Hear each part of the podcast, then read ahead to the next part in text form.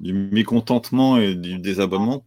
comment ça se passe pour revenir au, SMS quand euh, donc tu disais qu'on pouvait être mis dans le spam maintenant effectivement sur, le téléphone.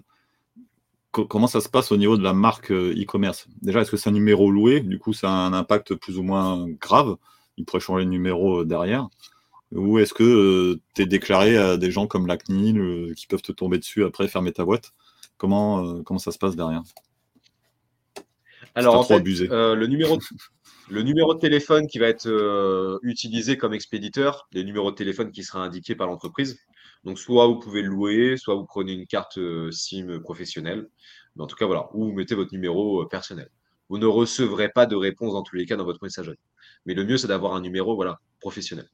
Ensuite, ce numéro est camouflé, par exemple sur SMS Bump, si vous prenez un plan payant, par le nom de l'entreprise. Par exemple, Ragnar Email et non le numéro de téléphone qui s'affiche. Euh, à partir de là, il faut bien sûr surtout respecter euh, le consentement de la personne lorsqu'elle donne son numéro de téléphone. C'est là où il y a le plus gros du travail et c'est là où il y a la plus grosse part de responsabilité si ce n'est pas respecté.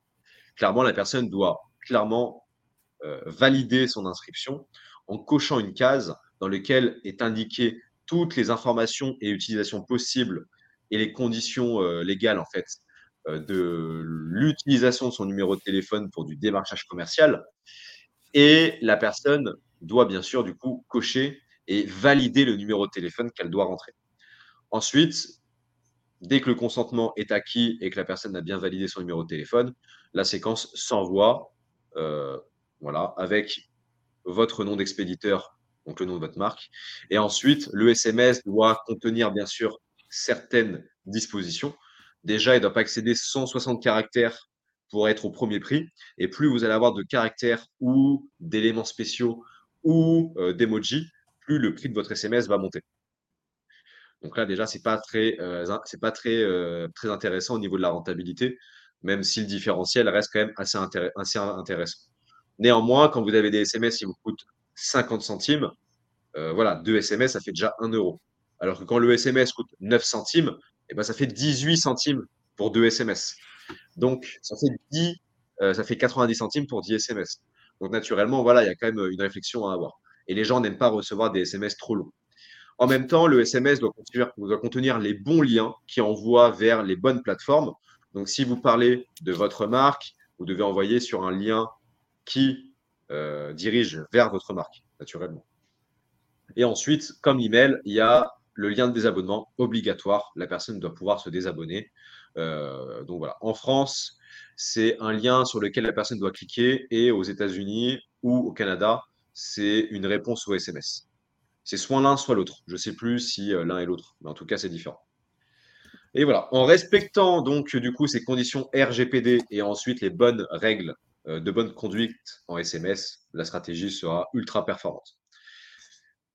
Et pour marquer un peu euh, l'importance du SMS, 70% de votre chiffre d'affaires est généré par email et 30% par SMS. Voilà, pour avoir une répartition entre les deux. C'est un bon, rapport. Euh, et, combien de, dans, ta base de données par rapport aux emails, combien tu as de gens euh, qui autorisent le SMS euh, alors nous, on utilise des petites techniques euh, psychologiques qui permettent de pousser à l'inscription. Donc, on modifie les phrases, on teste différentes choses. Mais en gros, sur un nombre de personnes, sur 100 personnes qui vont arriver dans le checkout, on peut avoir un taux d'inscription de 5 à 40%. Euh, Ensuite, lorsqu'on met en place une deuxième étape sur notre pop-up, donc la première étape demande l'adresse email, la deuxième étape demande le numéro de téléphone. Là, on peut avoir entre 10 et 50% des gens qui laissent un numéro de téléphone. Ensuite, sur un bouton flottant ou quelque chose qui apparaît de manière inopinée sur l'écran, là, on peut avoir un taux d'inscription de 1 à 5% Avec derrière, euh, ce que je n'ai pas précisé, des SMS qui peuvent avoir un taux de conversion allant de 5 à 30-40% Vraiment, des fois, on peut être très étonné de l'efficacité d'un SMS de bienvenue qui va voler un petit peu de vente à l'email, mais qui, en termes d'apport, vraiment génère, euh, convertit 70% de gens en plus. Quoi. Pas tout le temps, mais euh, ça arrive. Donc, euh, c'est énorme. Et, ça fonctionne avec les gens qui sont sur PC également? La technique est valable pour les deux ou c'est surtout les gens qui sont déjà sur smartphone qui vont mieux convertir? Alors là, j'avoue que je n'ai pas été vérifier le, différentiel d'inscription. Alors dans la logique, il n'y a pas de différence parce que les gens sur les gens sont sur leur page, euh, les gens sont sur, je vais réussir. Les gens sont sur, voilà, la page de checkout. Naturellement, le taux de conversion est plus élevé sur PC. Donc, je pense que le taux d'inscription par SMS est aussi plus important sur PC parce que c'est plus confortable et on a un peu plus le temps quand on est sur notre PC. Donc, on prend le temps de noter notre numéro de téléphone, on coche la case, on valide le numéro. Euh, alors que sur euh, le téléphone, on a tendance à être plus expéditif, plus rapide. Et donc, on peut aussi zapper cette case-là parce que majoritairement du temps, les marques ne le demandent pas obligatoirement, le numéro de téléphone. Il est juste optionnel. Donc quand c'est optionnel, vas-y, on passe à autre chose, on verra plus tard. Sur PC, je pense qu'effectivement, il y a plus de gens qui s'inscrivent par SMS. Et quand c'est plus tard, euh, généralement en marketing, c'est jamais, donc il faut éviter. Exactement. Demain, c'est trop loin. Est-ce que tu pourrais nous donner, pour, conclure, j'ai deux petites questions. Alors, trois questions en fait.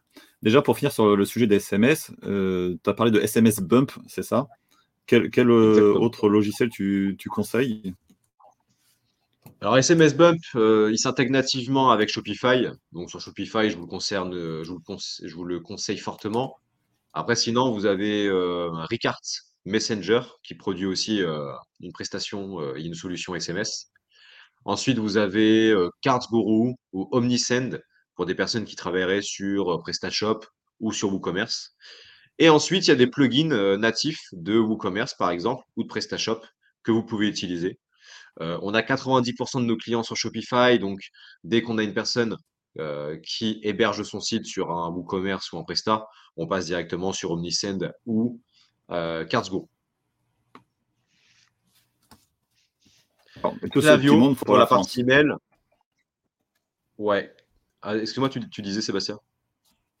Je disais donc tout ce petit monde fonctionne pour la France. Ouais, exactement. Exactement, exactement. Sur la France, mais aussi, bien sûr, euh, sur, euh, des, sur euh, l'international. SMS Bump, Omnisend, Cardguru, tu peux vendre où tu veux, aux États-Unis, au, UK, en Espagne, en Chine, sans doute.